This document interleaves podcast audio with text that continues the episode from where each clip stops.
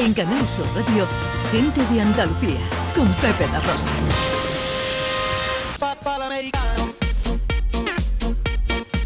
Que hoy nos quiere hablar de mascotas y lo difícil que es darles un nombre con estilo. Sí, eso.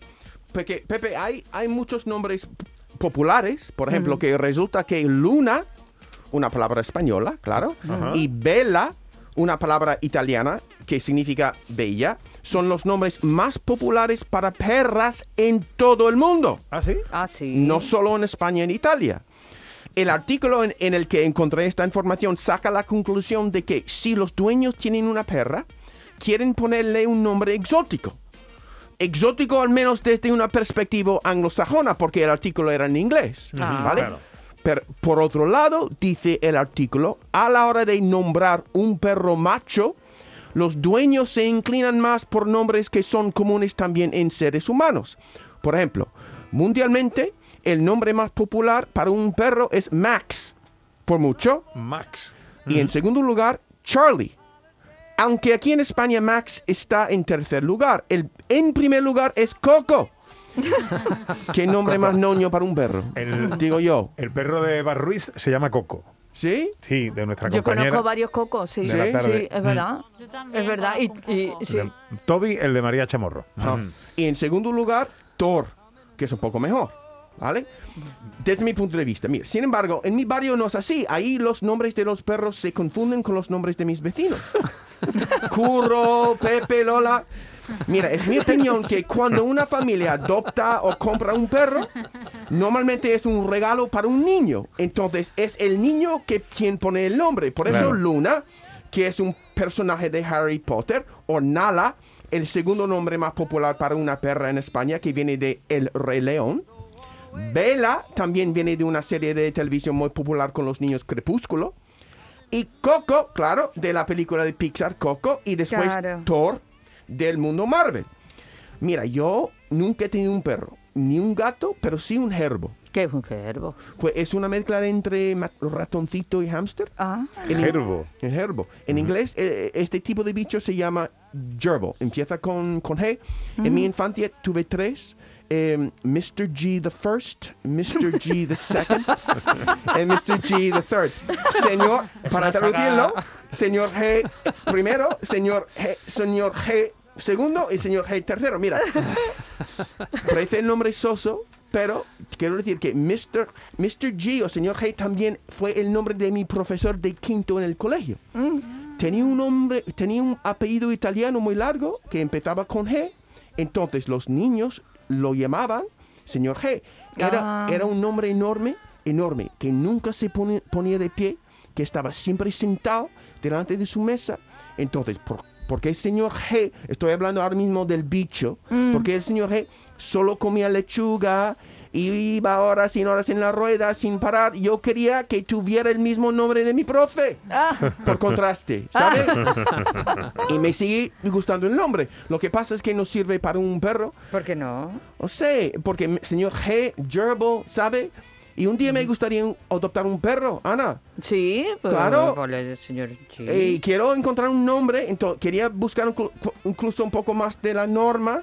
Entonces, por curiosidad, no empecé a buscar los nombres de los perros de los famosos, ¿no? De actores, políticos y futbolistas. Y hubo algunos nombres interesantes. Por ejemplo, Audrey Hepburn. Audrey Hepburn, la actriz, sí, la ¿no? actriz. Ujú. Tuvo un perro llamado Mr. Famous. ¿Lo ves? Tú lo puedes poner Mr. Claro, G. claro, ¿Tuyo? claro. Victoria Beckham. Victoria Beckham, Sí, el- sí. ¿vale? tiene el- el- la esposa de David Beckham, el futbolista, tiene tres perros, Fig, Olive y Sage. En español sería higo, aceituna y salvia. Ah, pues mira, también que están bonitos. No, Tú le claro. Excéntricos. olivitas, le mejor. aceitunita, le Claro. olivita. En, en inglés suenan mejor. Suena un poco No. mejor, ¿sí? Y Kim Kardashian tiene un perro llamado Sushi. No sé por qué si piensa comerlo crudo. Pero, de- eh, mira, después me di cuenta de que yo podría utilizar los, no solo los nombres, no los nombres de los perros de los famosos, sino los nombres de los famosos en sí Ah, pues sí, para nombrar a mi perro. me ¿no? parece buena idea. Por ejemplo, Ana, like, por ejemplo, me Por imagino ejemplo. con un perro con muy fiel, un poco gruñón, quizá un bulldog, lo podría llamar Pepe Mel. el entrenador que tenía el Betis cuando nació mi ficción. Magnífico entrenador ¿No? y magnífico futbolista. Y para el nombre de perro no está mal, ¿no, Pepe? Sí, está bien, ¿No? Pepe Mel. O me Bien. imagino con una perra, una perra que aúlla mucho, pero que es muy digna, con planta genio, quizá un poco diva, pero con gracia, un caniche francesa, por ejemplo, podría llamarla el falete. Sí. ¿Podría? ¿No? Sí, hombre, no sé a él cómo le sentaría, pero bueno, sí, Ah. podría, podría, podría- Oye, podría. escúchame que mi madre le puso al perro Matías porque se parecía a su primo. Exacto. O sea que no pasa nada. Es un gran cumplido, ¿vale? Mira, siguiendo mi búsqueda, resulta que el escritor estadounidense Mark Twain tenía un gato llamado Bambino. Ya sabéis aquí mis gustos musicales. Pues el nombre pega para un perro también, ¿no? Mira, escucha. Ah, pues mira, eso es muy ¿no? bonito. Mi perro, el Bambino. El Qué escritor bonito. Charles Dickens, José Luis, mira, tenía un cuervo llamado Grip, apretón. Oh. Ya, ya, ya. Me encanta el nombre. A mí también. Right? Albert. Einstein, el genio, tenía un perro llamado Chico Marx. George Clooney tiene un perro llamado Einstein. Y así se llama el perro en la película también Regreso al Futuro. Claro, claro. Eh, Y creo que Einstein es el primero que llega al Sí, sí, futuro, ¿no? sí, si no sí, me sí, equivoco. sí. Creo que sí. Y, y bueno, ¿y sabéis cómo se llama el perro de, o se llamaba el perro de George Lucas? ¿Qué? ¿Cómo? Se llamaba Indiana. No me digas. Indiana, se llamaba. Sí. ¿Qué fue De ahí- de ahí antes, el nombre. El de Ordóñez se llama Luke. Luke, sí. ¿Sí? Luke, ¿La sí. verdad? Sí, sí, sí. ¿No? Yo tengo cinco perros. Uno se llama Tato, que es el apellido de mi madre. Otro se llama Luma, que es el no- nombre de la peluquería que tenía mi suegra. Otro se llama Currito. Eh, otro se llama Tinto y otro se llama Blanco. Wow. Sí. Ponle cerveza tú al tuyo, yo.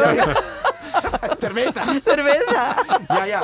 Eh, mira, el nombre de perro que más me ha gustado ha sido el nombre del perro salchicha de Pablo Picasso. ¿Cómo Este perro se llama bulto, que significa, well, well, lump, en inglés lump, pero bulto, ¿no? Y, pero este perro fue el único ser vivo que el maestro permitía que entrara en su estudio mientras trabajaba. Anda. Se dice, se dice que podría ser la, la reacción cariñosa más larga y fiable de 16 años que tuvo en su vida. Tuvo muchos perros y también una cabra llamada Esmeralda, pero este perro, como he dicho, llamado Lump Bulto, era la única mascota en su vida que llevaba en brazo. Y fíjate, Picasso murió 10 días después de Lump. Quizás murió de pena, menos Pues parte. seguro, seguro. ¿No? Segurísimo, segurísimo. Pero para, para terminar un noto de, de más... Para animarnos un poco. Al final, ¿no? Pregunté a mi mujer que eh, como un nombre me dijo que si un día nuestra familia adopta un perro, le pondríamos mi nombre, mi nombre, así que cuando él diga John, al menos responde alguien.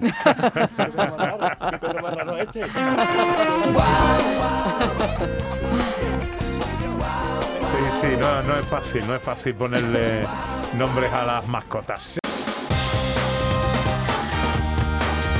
En Canal Sur Radio, gente de Andalucía, con Pepe da Rosa.